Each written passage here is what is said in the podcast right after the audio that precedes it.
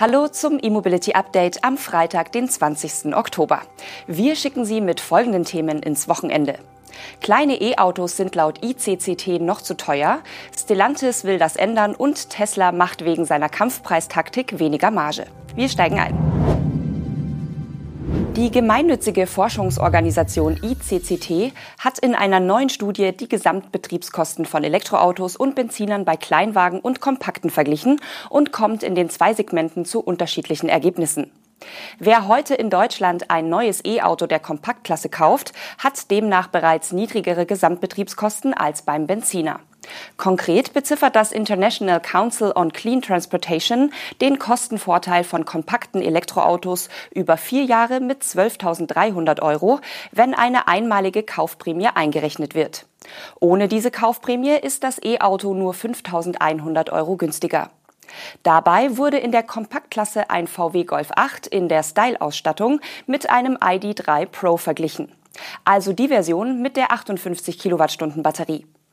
Die Gesamtkosten für den Benziner über vier Jahre beziffert das ICCT mit 55.000 Euro. Neben der Anschaffung wurden auch Faktoren wie Förderungen, Steuern und Wartung einbezogen.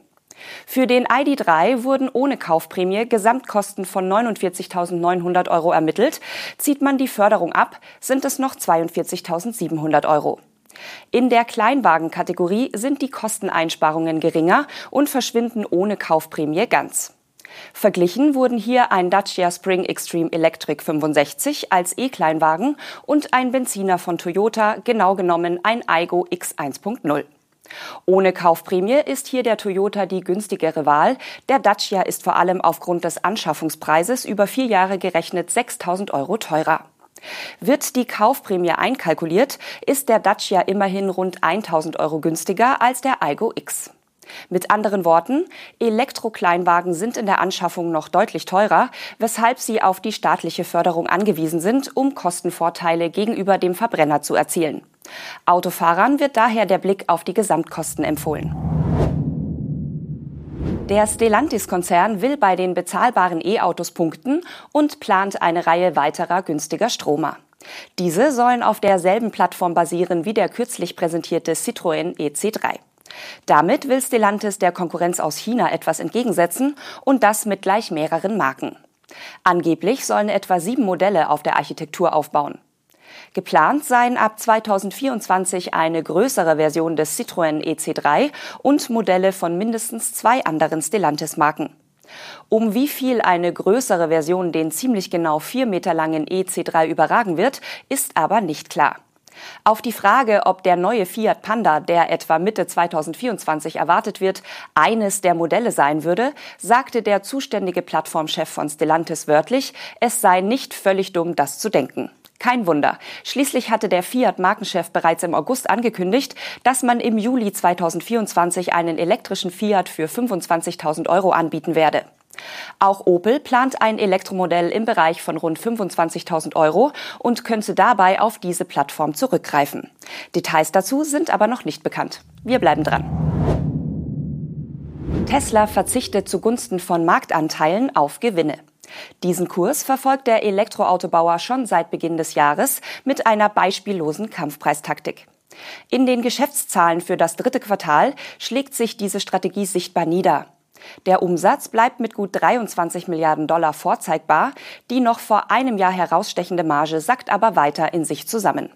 Konkret erwirtschaftete der texanische Hersteller in den vergangenen drei Monaten rund 23,35 Milliarden Dollar Umsatz, neun Prozent mehr als im Vorjahreszeitraum.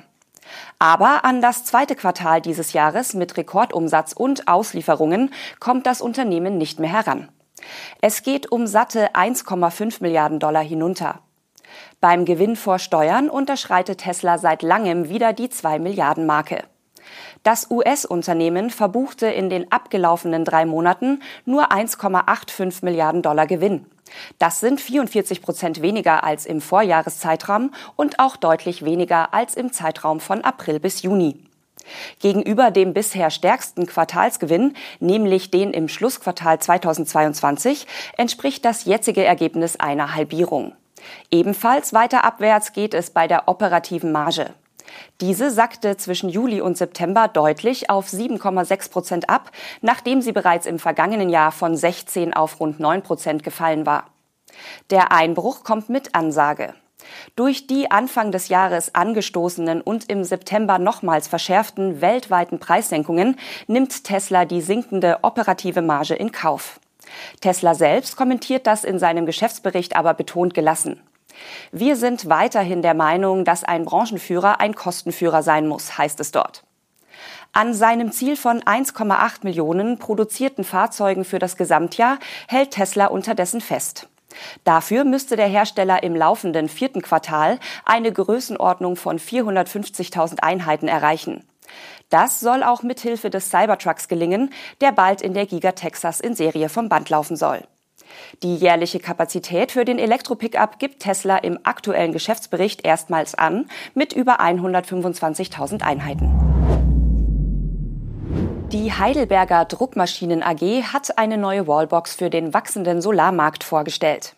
Bei der Ladestation namens Amplified Wallbox Connect Solar wurde auf eine einfache Anbindung an die heimische PV-Anlage geachtet. Mit der neuen Wallbox sollen Elektroautofahrer eigenen Solarstrom sowohl an sonnigen als auch an bewölkten Tagen zum Laden nutzen können. Das System lässt sich ohne weitere Steuerelektronik einfach an eine bereits vorhandene Hausinstallation mit Solaranlage anschließen. Eine integrierte Phasenumschaltung mit Solarmanagement sorgt laut Heidelberg für optimales Laden und passt sich an die verfügbare Leistung der Solaranlage an. Schon bei einer Solarleistung von 1,4 kW, also zum Beispiel bei bewölktem Himmel, könne das E-Auto geladen werden. Hierfür sorgt eine Elektronik, die je nach verfügbarer Leistung zwischen einphasigem und dreiphasigem Laden umschaltet. Natürlich zielt Heidelberg damit auch auf die KfW-Förderung 442 ab. Die Wallbox ist nicht nur für die direkte Anbindung an eine PV-Anlage geeignet, sondern auch für ein Heimenergiemanagementsystem, das PV, Wallbox, Heimspeicher und Netzstrom koordiniert. Die Amplified Wallbox Connect Solar wird in Deutschland produziert und soll im Oktober auf den Markt kommen. Einen Preis nennt Heidelberg derzeit allerdings noch nicht. Und zum Schluss haben wir noch ein wenig Elektromobilität aus der XL-Klasse für Sie. Denn Scania beginnt in Schweden mit der Serienproduktion seiner Elektro-Lkw für den regionalen Transport. Diese unterscheiden sich in etlichen Punkten von den Elektromodellen für den Stadtverkehr, etwa bei Fahrgestell, Batterien, Motor und Ladeleistung. Scania spricht zudem von einem umfassenden Update, das die im Sommer 2022 erstmals vorgestellte neue E-Lkw-Familie erhalten wird. So bekommen die Trucks künftig Batterien mit Zellen von Northvolt und E-Motoren in fünf Leistungsstufen mit 270, 300, 330, 360 und 400 kW. Die Reichweite der Akkus, die für die neuen Elektro-Lkw im Batteriemontagewerk von Scania zu Paketen montiert werden, beziffert der Hersteller auf bis zu 390 Kilometer. Die Ladeleistung wird mit bis zu 375 kW angegeben. Die neuen für bis zu 64 Tonnen Gesamtgewicht zugelassenen Stromer von Scania werden sowohl als Lkw als auch als Zugmaschine angeboten. Die Reichweite variiert unter anderem je nach Gewicht, Betrieb, Wetter und Fahrstil. Scania verspricht aber, dass in 27 Tonnen Stadtkipper mit sechs Batterien zwischen den einzelnen Ladevorgängen mit einer Reichweite von bis zu 350 Kilometern berechnet werden kann. Und im Fall der Fälle gilt, eine Stunde Ladezeit ergibt eine Reichweite von 270 Kilometer. Und es bedarf nicht der höchsten verfügbaren Ladestation mit 350 kW, um vernünftige Ladezeiten zu erreichen. Schon ein 130 kW Ladegerät bringt bei einem Lkw dieser Bauart nach einer Stunde Ladezeit eine zusätzliche Reichweite von 100 Kilometern.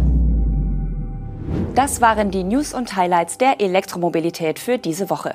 Wir verabschieden uns, wünschen Ihnen ein erholsames Wochenende und melden uns am Montag mit dem nächsten E-Mobility Update zurück.